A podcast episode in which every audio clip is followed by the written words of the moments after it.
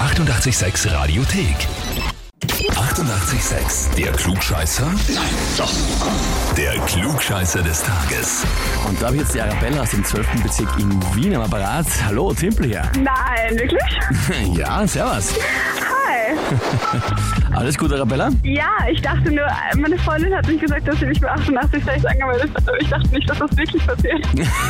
Ja, jetzt ist es soweit. Sie hat es getan und sie hat geschrieben, ich möchte die Arabella zum Klugscheißer des Tages anmelden, weil sie meine beste Freundin ist und prinzipiell alles in Caps Lock besser weiß und immer alle ausbessert.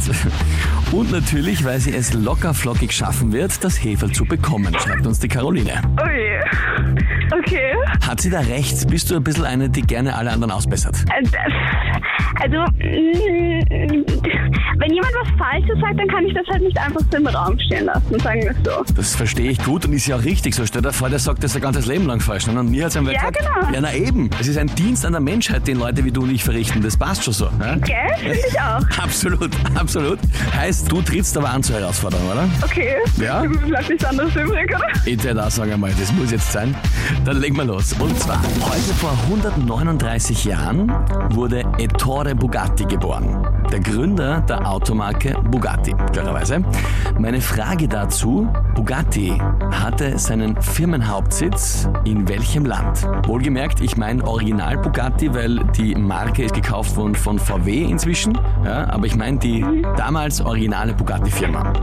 Und zwar war das Antwort A Frankreich, Antwort B Italien oder Antwort C Deutschland.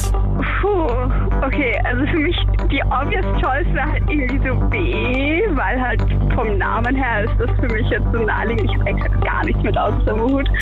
ähm, ja, I guess es ist B und wenn es nicht B ist, dann habe ich mich gerade im Radio blamiert.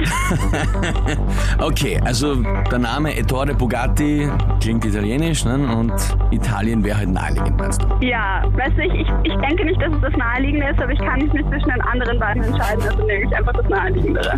Gut, dann frage ich dich jetzt mal, bist du dir wirklich sicher, dass du die Antwort nehmen willst? Ja, I guess.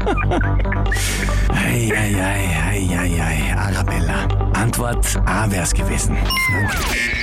Okay. Und zwar, das Gemeine der Sache ist, deswegen habe ich es ja aufgeschrieben, er ist italienischstämmig, seine Familie kommt aus Italien. Er ist auch geboren in Italien, ist dann aber nach Frankreich gegangen. Okay. Ja, gemein, ich weiß, es tut mir leid. Allerdings hast du jetzt einen neuen Fun Fact, wo du andere Leute wieder etwas Besseres belehren kannst, oder? Das stimmt. Eigentlich habe ich was gewonnen und nicht verloren. Absolut, nämlich neues Wissen. Arabella, ich sage vielen Dank fürs Mitspielen, wünsche dir einen schönen Tag noch, ja? Danke dir. Ciao.